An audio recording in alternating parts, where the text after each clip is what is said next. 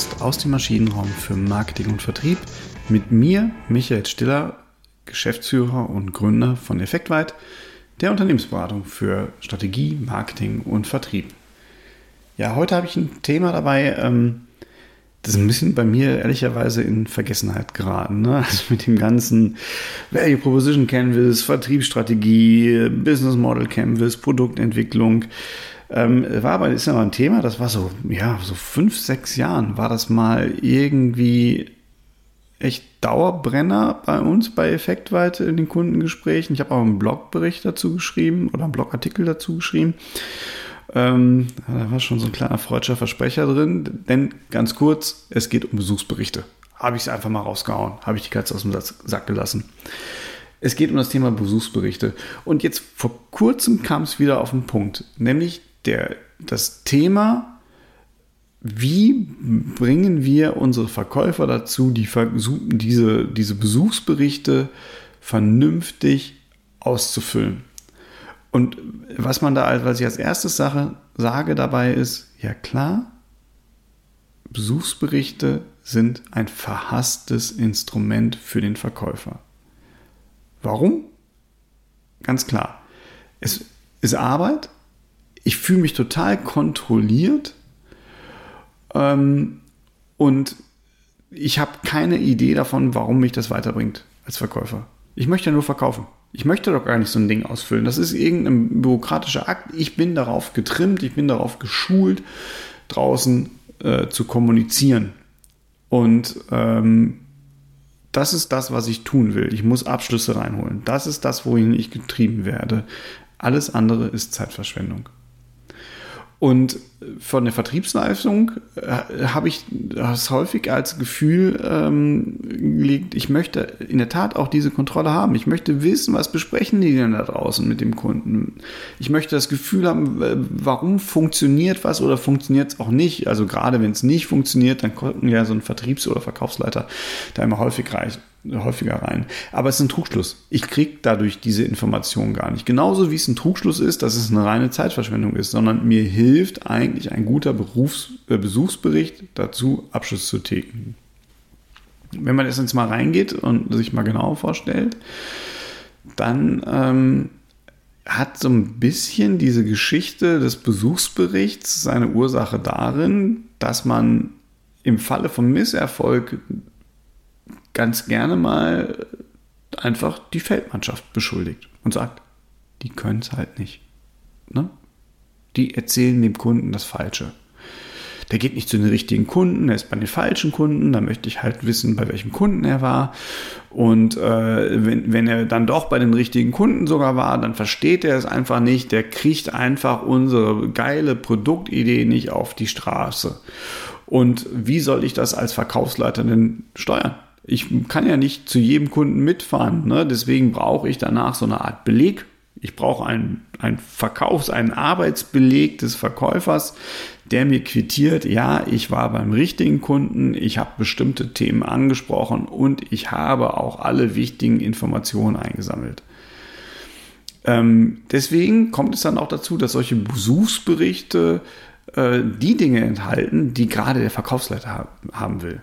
Ne? Da, da, müssen dann bestimmte äh, Abschnitte äh, geschaffen werden, da müssen Felder geschaffen werden, da müssen Häkchen gesetzt werden. Und wenn der äh, Verkaufsleiter das dann zusammenfasst und einen Bericht daraus macht für seinen Vertriebsleiter oder von mir aus auch von, für seinen Geschäftsführer, dann hat er auch wieder Ideen. Ja, aber habt ihr denn das eigentlich gefragt bei dem Kunden? Das muss doch auch mit da rein, das sollen die mal mit aufnehmen.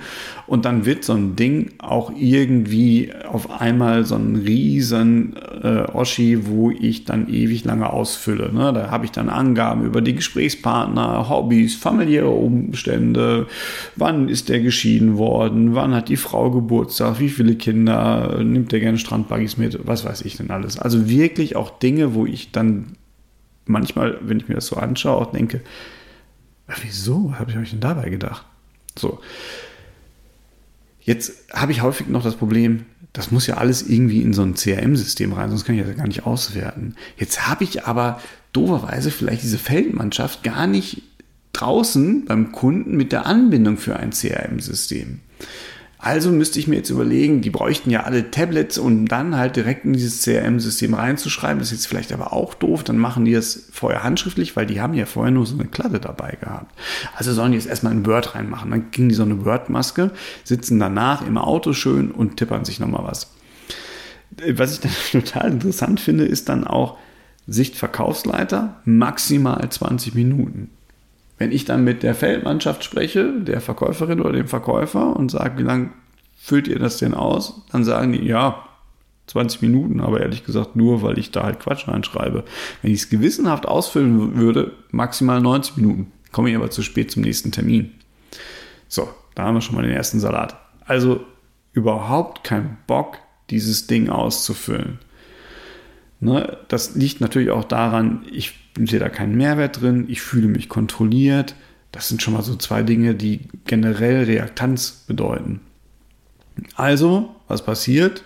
Nach spätestens zwei Wochen, ne, nach Einführung dieser neuen Dinge, wo, wo man, wo die Verkäuferinnen und Verkäufer natürlich auch gesagt haben, ja, super Chef, das ist eine tolle Idee, so machen wir das jetzt und dann rausgegangen sind und gesagt haben, du liebe Güte, ähm, gehen jetzt hin und tragen sowas ein wie, war vor Ort, Stimme gut, Herr XY ist Raucher, Abschluss bei besserem Preis möglich. Das ist mal wichtig. Ne? Es muss auf jeden Fall drinstehen, wenn wir einen besseren Preis gehabt hätten, dann hätte ich auch performt. So, jetzt hat der Verkaufsleiter, der natürlich den Druck von oben bekommen hat, vorher sich aber auch nicht gelangweilt. Jetzt muss er den ganzen Kram lesen. Jetzt merkt er irgendwie, das bringt mir überhaupt nicht viel. In der äh, natürlichen Reaktion sagt er jetzt aber nicht, Leute, okay, das war Quatsch, das müssen wir nochmal anders angehen, sondern jetzt hört einfach auf, die Singer zu lesen. Ne? Oder mal nachzufassen, sondern, oder macht das nur noch sporadisch. Am Ende des Tages ist es also ein Zeitfresser für alle. So, und dabei geht es ja nur um Missverständnis. Das ist ja das, das Verrückte an der ganzen Geschichte. Der Besuchsbericht aus meiner Sicht hat nur einen einzigen Zweck. Der Besuchsbericht ist dafür da, dass der Verkäufer oder die Verkäuferin ein tieferes Verständnis des Gesprächspartners hat, ein tieferes Verständnis des Gesprächsverlaufs und im Nachgang nochmal sich Gedanken darüber machen kann, was ist denn da eigentlich genau passiert? Welche psychologischen Mechanismen haben da gerade gewirkt und was ist mein idealer bester Schritt? Und wenn ich es richtig gut mache, dann habe ich sogar dahinter noch ein CRM-System liegen, das mir diesen idealen nächsten Schritt aufzeigt auf Basis der Eingaben, die ich da gemacht habe.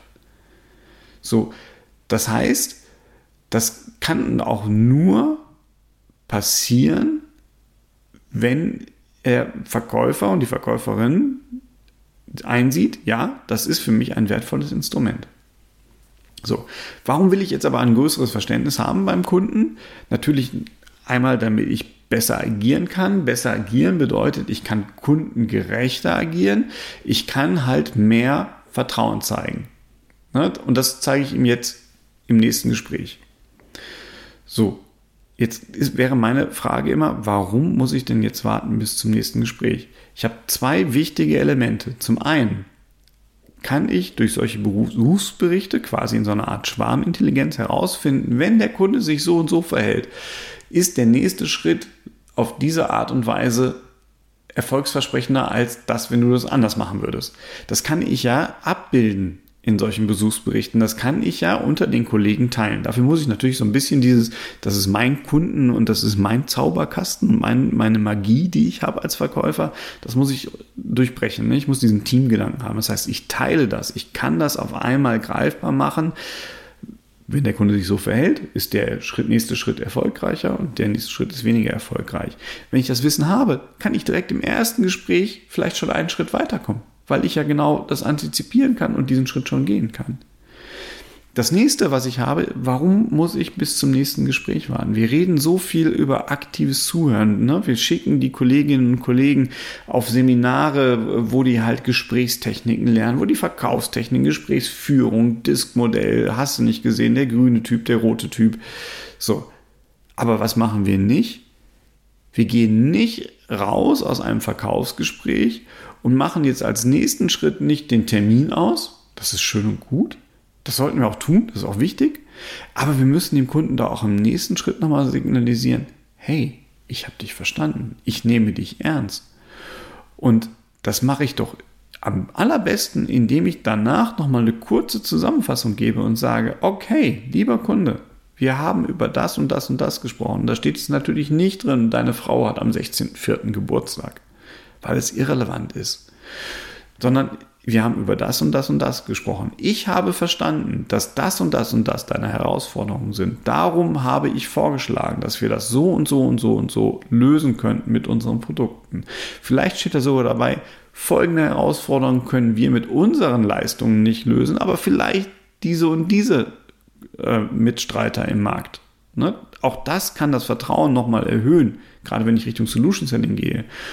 Deswegen schlage ich als konkretes nächstes Vorgehen das und das und das vor. Ich freue mich darauf, mit Ihnen das am vereinbarten Termin am 35. 16. Nee, 35 Tage gibt es selten im Monat. Am 13.06. zu besprechen. So, das wäre doch jetzt ein Element, wo ich quasi eine Art Besuchsbericht mit dem Kunden schon teile. Ne? Und wo ich die wesentlichen Elemente aufnehme und das, was ich dem Kunden sage, das, was ich mir da vorstelle, eine extrem hohe Transparenz, das kann ich natürlich auch wunderbar im CRM-System abbilden. Und idealerweise geht das auch in einem Schritt. Ne? Auch da gibt es ja entsprechende Tools zu, die mir entweder aus dem CRM einen Brief formulieren oder die mit einer entsprechenden Intelligenz aus meinem Brief an den Kunden, aus meiner Mail an den Kunden CRM-Einträge generieren wie auch immer ich das mache und wenn ich es nur hinten dran hänge. Ne, die Frage ist ja ohnehin, wenn ich ein CRM-System bediene, was will ich auswertbar haben und wofür? Ne? Und ähm, von daher der Besuchsbericht für mich eine Reihe von Missverständnissen. Es ist keine Kontrolle, das kann so nicht funktionieren. Das muss ich anders kontrollieren als Verkaufsleiter. Ich muss anders kontrollieren, ob meine Kunden an die richtigen Menschen gehen, ob die Verkaufszyklen richtig sind, ob der, äh, der, der, der, der Sales Cycle äh, zu lang ist oder nicht zu lang ist. Daran kann ich meinen Kunden äh, meine, meine, meine, meine Feldmannschaft kontrollieren, aber nicht am Besuchsbericht. Und der Besuchsbericht sollte wirklich dafür da sein, dass das Leben der Verkäuferin, des Verkäufers leichter wird und der nächste Schritt mit einer höheren Wahrscheinlichkeit zu Erfolg führt. Deswegen würde ich immer dafür plädieren, auch das, was ich an Erkenntnissen mit rausgenommen habe aus dem Verkaufsgespräch, durchaus mit dem Kunden zu teilen. Ich bin auch total gespannt, was eure Erfahrungen sind.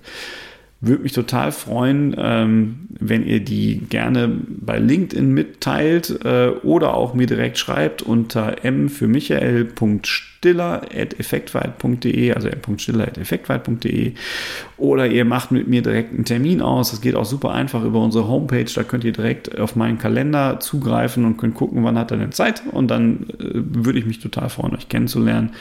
Und ich würde mich auch freuen, euch nächste Woche wieder zu hören. In diesem Sinne, macht's gut, bis dahin. Tschüss.